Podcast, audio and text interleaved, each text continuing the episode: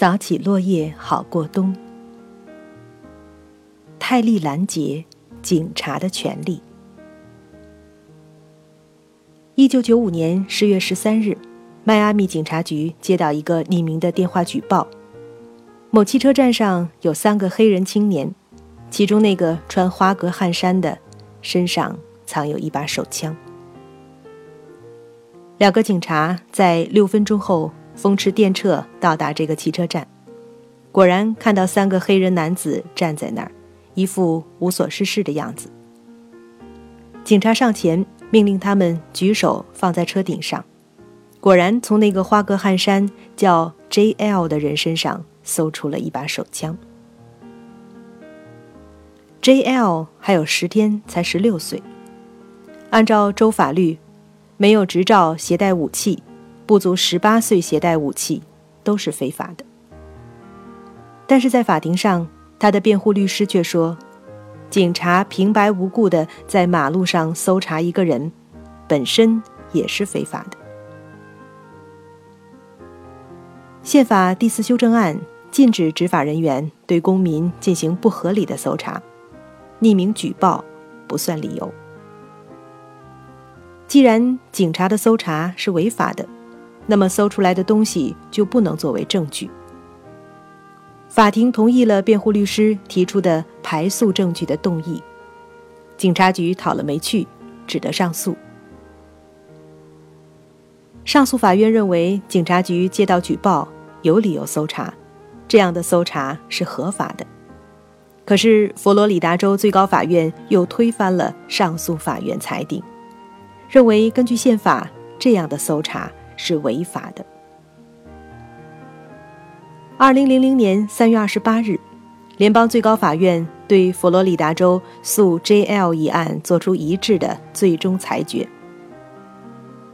单纯依靠匿名举报而没有其他线索和证据，警察没有权利在马路上拦截或搜查公民。可是，就在此前不久的一月十二日。联邦最高法院刚对另一个涉及警察权力的案子作出裁决，那是伊利诺伊州诉沃德罗一案。故事发生在一九九五年九月九日，芝加哥警察局的便衣警察诺兰和哈维驱车在一个毒品高犯罪率地区巡逻，他们看到墙边一个男子，也就是本案被告沃德罗。拿着一个黑包，这男子看到自己被人注意，突然撒腿就跑。警察立即掉头，驱车转弯包抄，最后把逃跑的人逼进一个死角。警察诺兰立即下车，从沃德罗的包里搜出了手枪和子弹。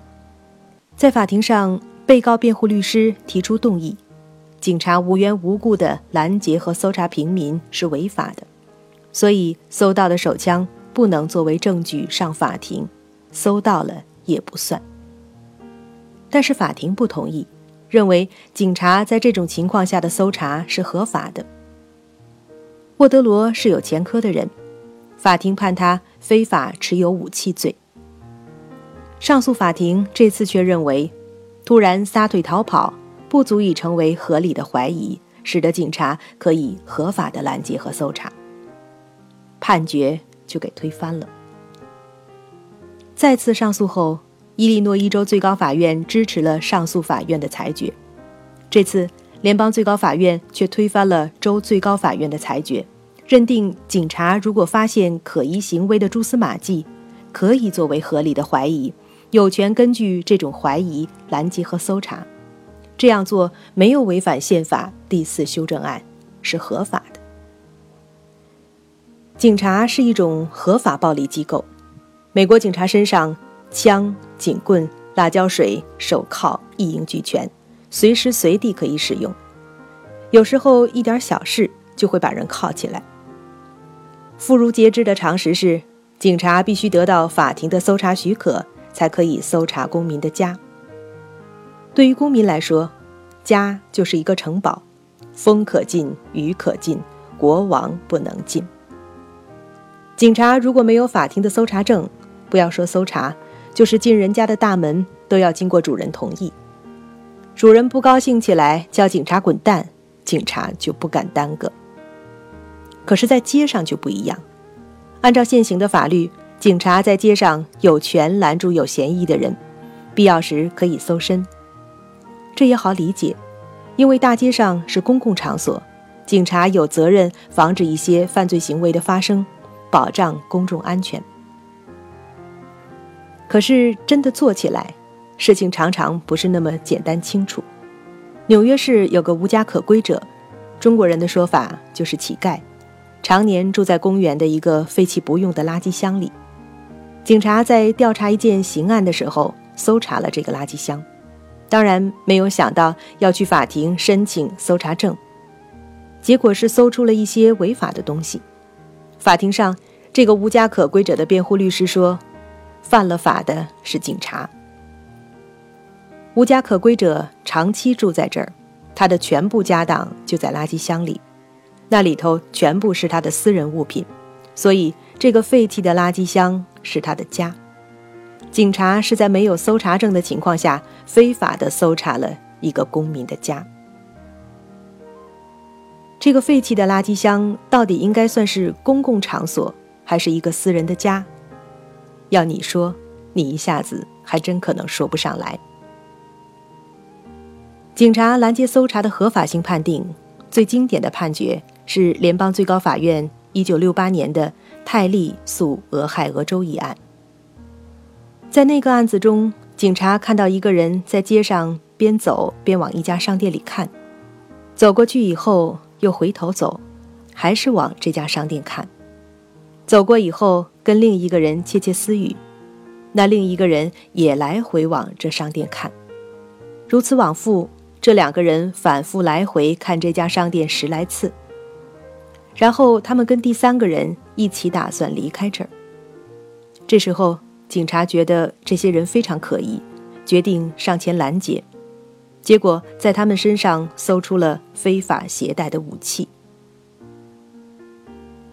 辩护律师认为，一个公民来回看一家商店，并不是不正当的行为。警察没有权利怀疑这样的行为，从而拦截和搜查一个并无非法行为的公民。但是最高法院裁定，警察在对可疑行为有足够怀疑理由的前提下，有权在大街上拦截和搜查。这样的拦截和搜查没有违反宪法第四修正案。从此，这种拦截和搜查在美国法律中就被叫做泰利拦截。警察实行泰利拦截是合法的，问题是要判断怎样的理由才能构成泰利拦截的法律依据。最高法院在一系列判定中一再强调，泰利拦截不能滥用，比如说不能过度使用暴力，不能有种族歧视的倾向等等。这后面一点特别受到民权组织的重视，有统计数字表明。黑人受到警察拦截的比例远高于正常的人口比，但是到底警察的行为是否违法，只能个案处理，不能笼统的一概而论。于是，最后上诉到最高法院的个案就带有法律解释的意义，受到普遍的关注。前述两个案子，伊利诺伊州诉沃德罗的裁定容易理解。佛罗里达州诉 J.L 一案却使全国警察十分震惊。以后他们在接到匿名举报的时候，采取行动前就不得不三思而行。为什么这样？代表最高法院宣布裁定的女大法官金斯堡一言道破：如果允许警察以匿名举报为由拦截搜查，我们每个人的安全就都受到了威胁。这是典型的美国观念，任何权利都必须受到限制，否则权利就难免被滥用。有意思的是，最高法院在裁定有关警察行为的上诉案的时候，从来不考虑案中警察事实上的搜查结果如何。前面所提到的案子中，警察拦截搜查是否合法和搜查的结果没有关系。和被搜查者事实上是好人还是歹徒没有关系。对警察权力的限制开始于行为的发生之前，而不考虑行为的结果。这里面的逻辑非常清楚。尽管在上面所述的三个案子中，警察事实上都搜出了武器，避免了潜在的犯罪事件，客观上对社会安全是有利的。但是如果以成败来考量警察权力的范围，就会在事实上鼓励警察滥用权力。美国的警察经常是新闻里的主角，也经常被卷到官司里面，其原因是。在美国这样一个国家里，警察必定是一种十分活跃、十分积极的力量，否则社会治安更不能保障了。一般的说，在美国不提倡普通人见到暴力罪行时挺身而出和歹徒搏斗，相反，人们常常还经常得到官方告诫，在一些危险的场合不要试图采取行动，只呼吁人们尽快报告警察。人们理所当然地认为，治安是警察的活儿，治安不好，人们就抱怨警察。可是，歹徒脸上并不刻字，警察太卖力了，就难免和好人磕磕碰碰。美国人对政府权力的自我膨胀特别敏感，一有磕碰就立即抱怨警察滥用权力。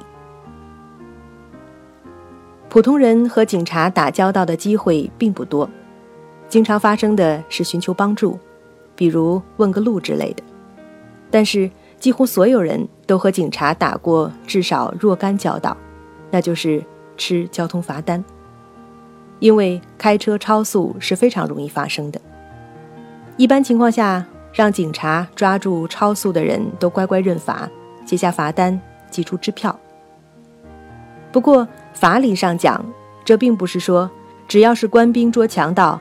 捉到的就是强盗。罚单上都写明，这是政府行政分支的警察对你超速犯法作出指控，你可以抗辩。某月某日某时到法庭，由法庭来作出裁决。法庭是属于政府的司法分支，和警察所属的行政分支是分开的。如果你有闲工夫打这样的小官司，千方百计找点理由出来，通常可以减轻一些惩罚。法律规定，你有权要求警察出示证据，比如测速仪的记录。你还有权找专家检查警察的测速仪是否准确，如此等等。要是警察让你给找到了茬儿，那么你多半是可以逃脱了。在法庭上，你和警察是平等的，所以。罚你的警察也必须准时出庭。你还有权以工作和家庭的理由要求法庭改变开庭日期。如果到开庭的时候，警察偏偏很忙而到不了法庭，法庭就必须以放弃指控处理，你就躲过这张罚单，省下一百多块钱了。